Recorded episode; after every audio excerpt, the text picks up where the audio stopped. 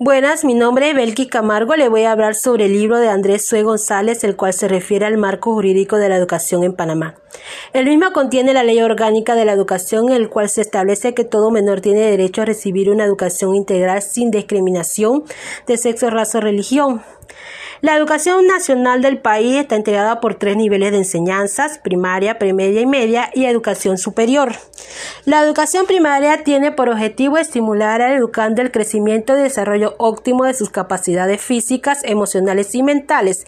La educación premedia continúa y profundiza la formación integral del educando.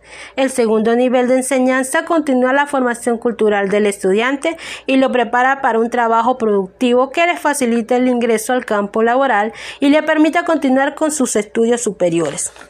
El Ministerio de Educación contempla programas de becas para los estudiantes según mérito por calificaciones, también a los estudiantes discapacitados, también hay becas por ayuda social, así como programas para los alumnos con mejores calificaciones para que continúen sus estudios en el exterior.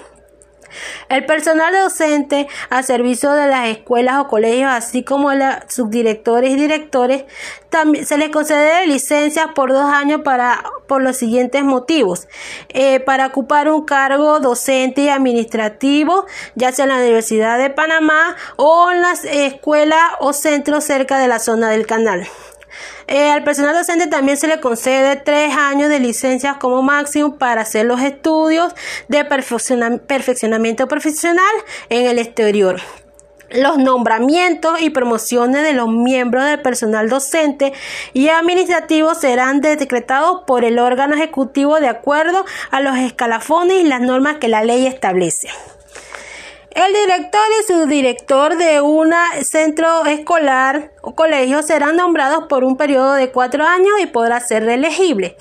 Para que sea nombrado un director o subdirector debes poseer un título universitario, créditos en administración de empresa y cinco años de experiencia en la rama de la educación.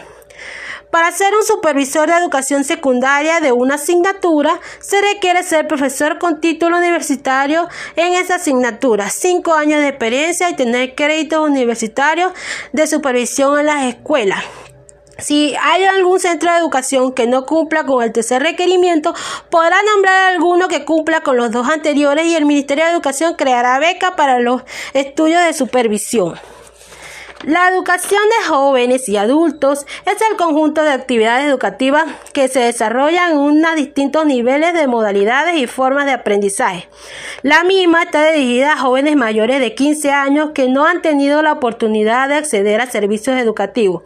Para atender estas necesidades se crean centros de educación oficial diurnos y nocturnos dirigidos a jóvenes y adultos, el cual se basará en el autoaprendizaje. También hay otros programas como Tecnoeducame que se ofrecen servicios educativos flexibles creativos y otros programas como la Tele Básica que está dirigido a grupos excluidos y más pobres del país, brindándole más oportunidades a los menos favorecidos y dándole cobertura a la población escolar no atendida. Para ser instructor de alguno de los programas del Ministerio de Educación debe cumplir con los siguientes requisitos. Tener licenciatura de profesorado en una de las siguientes especialidades.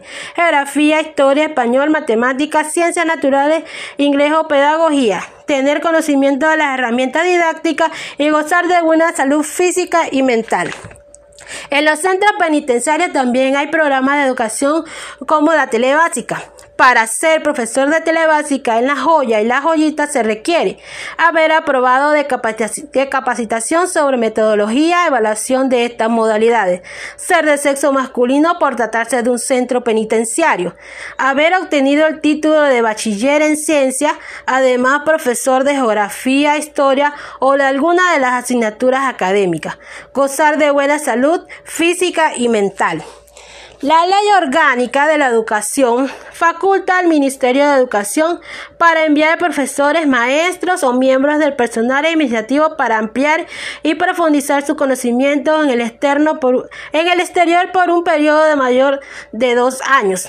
Corresponde al Ministerio de Educación promover y fomentar el desarrollo de programas de adiestramiento para los docentes y administrativos. Muchas gracias.